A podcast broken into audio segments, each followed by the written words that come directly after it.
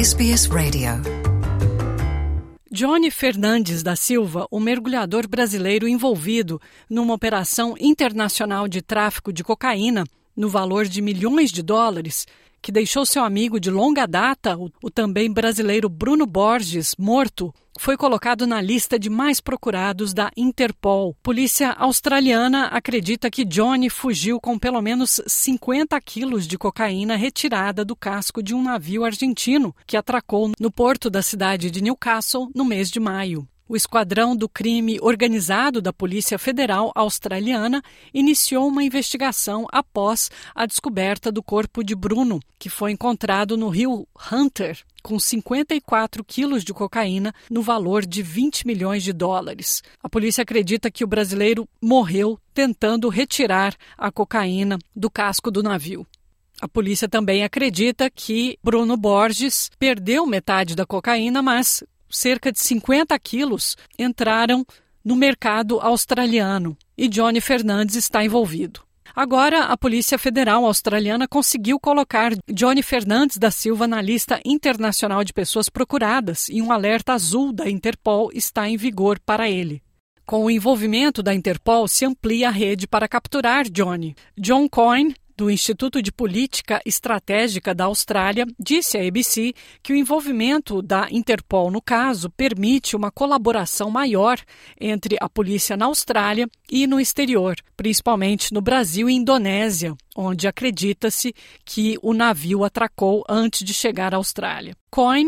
Chefe do programa de policiamento estratégico, disse que as chances de pegar uma pessoa procurada aumentam muito quando as autoridades internacionais colaboram entre si. Porque isso vai além da fronteira. A polícia, quando intercepta um desses grandes carregamentos entrando no país, muitas vezes pegam primeiro os envolvidos diretamente no crime. Fecha aspas. Ele disse que a morte de Bruno Borges levou a polícia a ampliar a rede e rastrear seus supostos associados. Abre aspas, infelizmente o primeiro mergulhador faleceu, o Bruno Borges, então ele foi removido da rede de captura. E à medida que a investigação continua, a nossa polícia australiana precisa começar a procurar além dos primeiros contatos, explica Coyne sobre o envolvimento da Interpol no caso. Numa tentativa de encontrar Johnny, o detetive Andréa Panoso, que lidera as investigações, falou com exclusividade à SBS em português em junho e pediu para o brasileiro se entregar.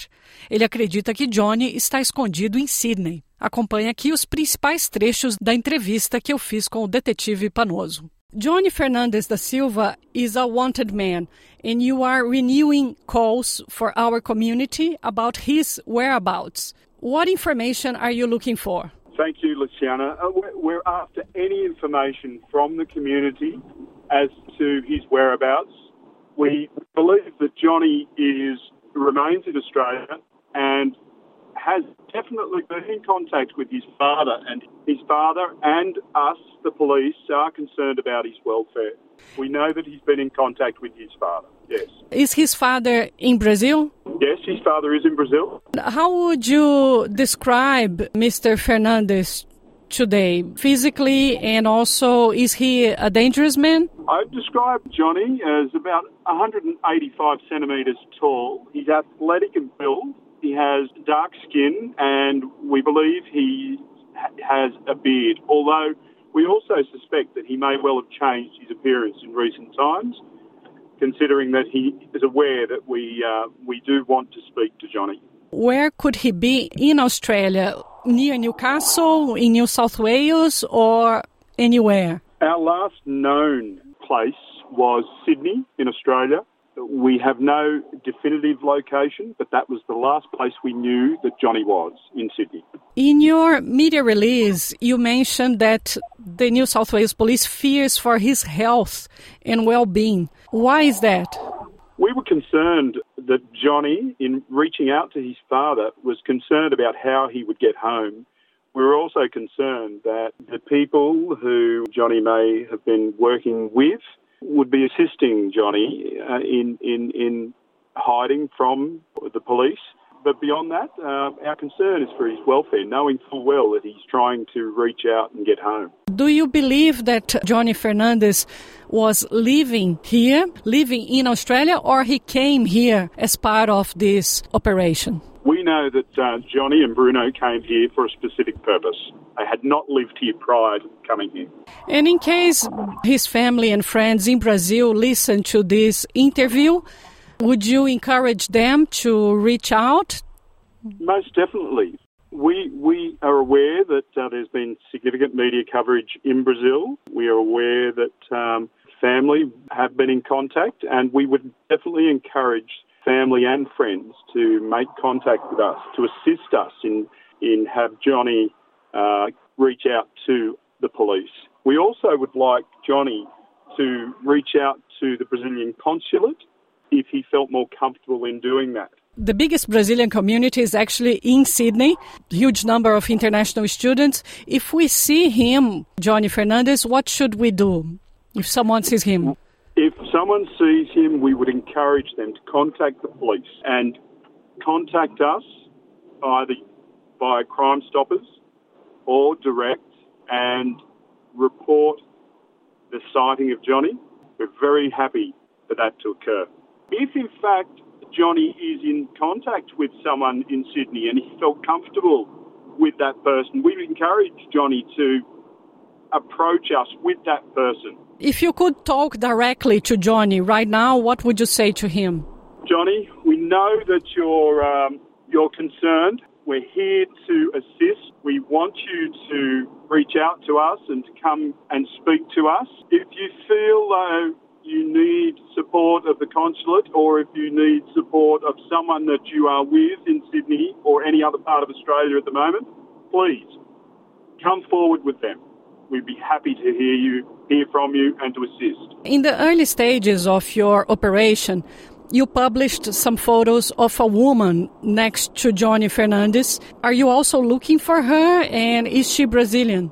The woman who's who's posted is certainly a, a person who we would like to speak to. We haven't formally identified that person. We don't know whether or not they're in any way connected to this investigation. As we come to the end of this interview, just a, a couple of questions regarding the operation. It, it's a big operation.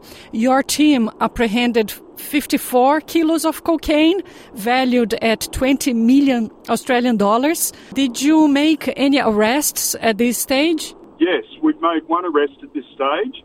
Our inquiries are continuing, and we have a number of arrests we will uh, make in the, into the future. One person arrested was Mr. James Blee, a 62 year old from uh, Queensland. You have a, a, long experienced career in discovering and dismantling international traffic rings. How do you see this operation? Is it a big international cocaine traffic operation? How big this is? I, I, would describe this as a sophisticated operation, an operation that uh, involved the importation of 108 kilos of cocaine, only 54 kilos of which we've seized at this stage. The cocaine operation appears to have stretched from Argentina through to the Indo Pacific region and into Australia. Certainly has significant tentacles. I can say that the two divers were both Brazilian nationals. So you can see that it is a, a, significant operation. Two Brazilian divers, one of them, Bruno Borges, died.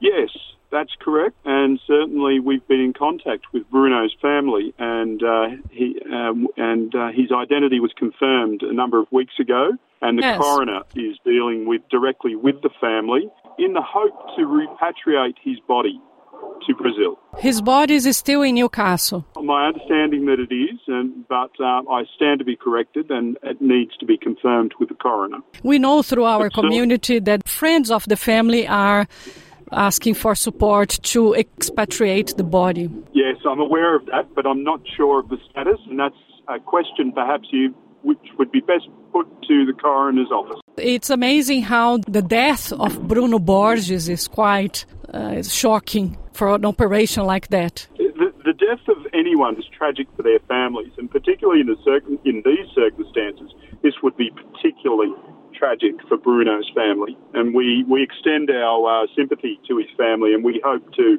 uh, repatriate his body as soon as possible and give comfort to the family in that respect.